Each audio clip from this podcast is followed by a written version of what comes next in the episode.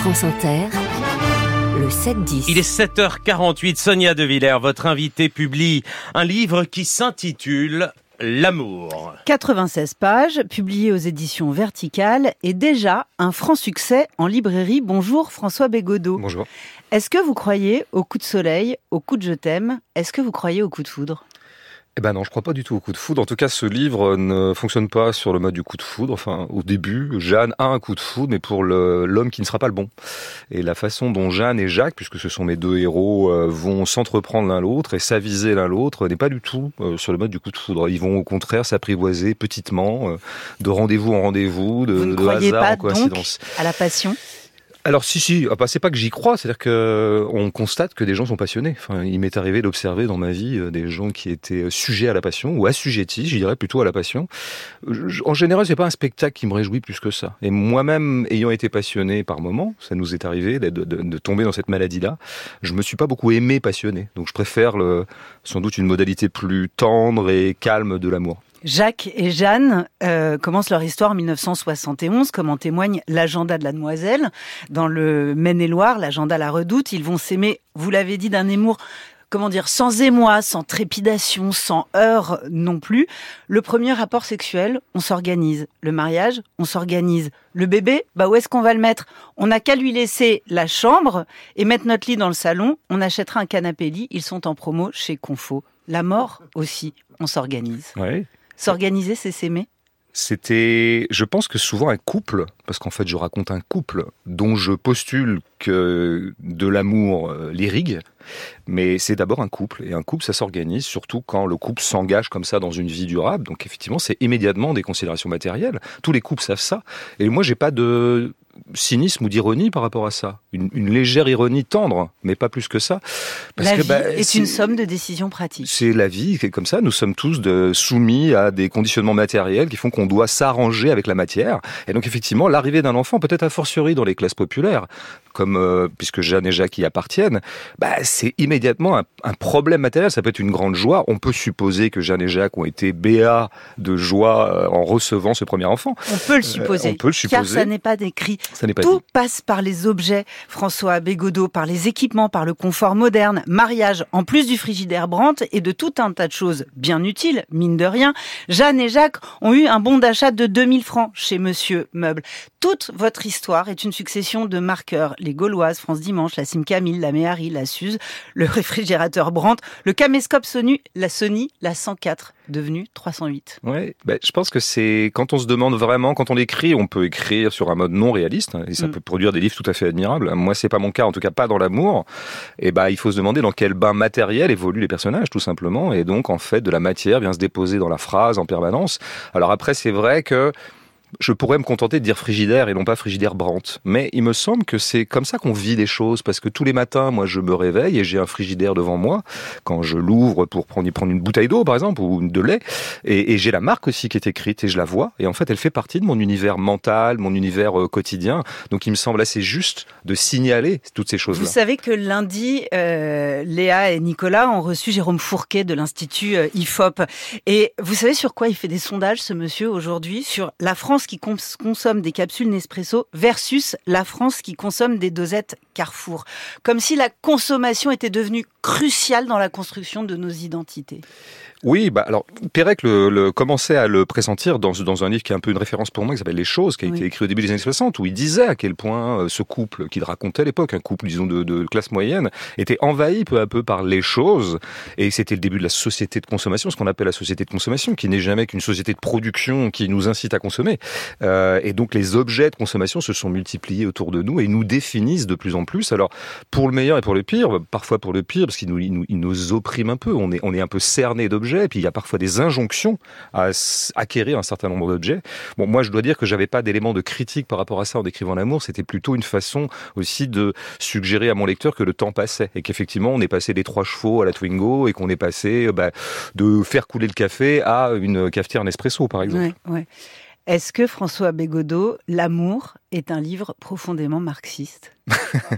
Bah, C'est-à-dire qu'on se refait pas, mais donc j'ai- je dois- dois- il y a peut-être un inconscient narcisse qui travaille en moi. au matérialisme, il n'y a qu'un pas. Non, je pense que ça serait plus ça, ça serait le soubassement matérialiste du marxisme ou d'autres pensées d'ailleurs. Hein. Euh, c'est l'idée que bah, nous sommes d'abord des créatures de matière, nous sommes d'abord mm. des êtres sociaux et nous sommes des êtres socialisés. Les purs produits oui. des rapports de force économiques de notre époque. Même si on peut envisager qu'il y ait parfois des échappées par rapport à, cette, à ce pur conditionnement, je pense qu'il y a un moment des choses qui se passent dans la tête de Jeanne et Jacques, par exemple. Et eh ben vraiment, moi c'est vraiment la question que je voulais vous poser. Est-ce qu'il reste une once d'idéalisme dans cette vision de l'amour Moi, j'appellerais pas ça de l'idéalisme, j'appellerais ça des trouées spirituelles, plutôt quelque chose comme ça. Et je pense que j'ai distillé ici ou là dans le texte, de façon un peu discrète, parce qu'effectivement, mon, mon axiome était plutôt matérialiste, bah, des, des, échappées possibles. Je pense que, par exemple, Jacques est très porté sur les, les, étoiles, sur les choses de l'espace. Il passe sa vie à regarder les étoiles ou à regarder des sites où il est question de galaxies. Bah, c'est ça une échappée, vous voyez Et peut-être que d'appeler le livre L'amour aussi, euh, bah, c'est c'est ça la percée en fait. Il y a ces gens-là ont beau vivre et être soumis à un certain nombre de conditions matérielles dont ils doivent s'arranger quotidiennement, euh, ce qui d'ailleurs peut parfois être un plaisir et pas simplement un déplaisir. De l'amour euh, les unit. Il y a quand même quelque chose qui euh, irradie toute cette vie qu'on pourrait juger un peu non pas médiocre mais moyenne. Bah, c'est ce que j'ai essayé d'inscrire en titre qui s'appelle l'amour. Dites donc quand on veut raconter la vie de gens ordinaires, pourquoi on appelle son héroïne Jeanne Moreau? Alors, c'est c'est un, c'est un beau, c'est Parce qu'il s'appelle Jeanne et Jacques Bonrot. Ouais, ouais. Alors en fait, c'est une révélation. Euh, je vais vous spoiler quelque chose, mais c'est pas grave. Je vous, en, je vous en veux pas. Non, mais ça, c'est des bons, c'est des bonheurs d'écriture. C'est parce que je, je voulais l'appeler, je voulais les appeler Moreau parce que c'est vraiment le patronyme très moyen, notamment dans ces régions dont je viens, les régions de l'Ouest, des Pays de Loire. Deuxièmement, je l'appelais Jeanne puisqu'il se trouve que je trouve que c'est un, un, prénom transclasse. Enfin, je veux dire qu'on trouve assez transversal aux classes et par ailleurs un prénom que j'aime bien. Donc c'est aussi ça. Et je, je me rends compte au bout de la troisième version que ça fait Jeanne Moreau. Mais je m'en mm. étais pas rendu compte en fait. Et du coup, après, j'ai décidé de le garder parce que je trouvais savoureux cette, cette fille qui effectivement apporte le nom d'une actrice que lui fera remarquer une infirmière et elle répondra. Mais pourquoi on lui demande jamais à elle euh, Pourquoi euh, Qu'est-ce que ça lui fait de s'appeler comme moi voilà. D'où venez-vous justement, François Bégodeau? Est-ce que ce livre que vous avez choisi délibérément de, de faire commencer en 1971, c'est aussi, euh, comment dire, le portrait d'une France où l'ascension sociale était encore possible euh, Jeanne et Jacques sont issus d'une petite classe moyenne. Leurs parents étaient paysans, femmes de ménage. Et, l'un et l'autre, ils sont d'abord jardinier municipal qui deviendra paysagiste indépendant. Elle, elle est euh, d'abord réceptionniste à l'hôtel et puis elle deviendra secrétaire de direction. Et puis leurs enfants, un jour, ils iront travailler à l'autre bout du monde. Mmh. en Corée, effectivement, oui. Bah, je j'ai embrassé 50 ans, de 70 à, à, nos jours, euh, ce qui correspond à peu près à, mes, à mes, propres dates de vie, mmh. euh, à, ce jour aussi, en attendant mieux. Et bon, je, je, me suis demandé vraiment ce que pourraient exercer ces gens dans, qui habitent un bourg, un bourg de, de du Maine-et-Loire. Qu'est-ce que ces gens peuvent exercer comme métier? Bon, sa mère est femme de ménage, Jacques vient plutôt de la petite paysannerie, donc qu'est-ce qu'il en est dans ces années-là? Bah oui, c'est possible. Il y avait probablement un peu plus d'ascenseur social qu'il y en a maintenant. Après, il faut quand même le relativiser. Il se trouve que, par exemple, il ne bouge pas.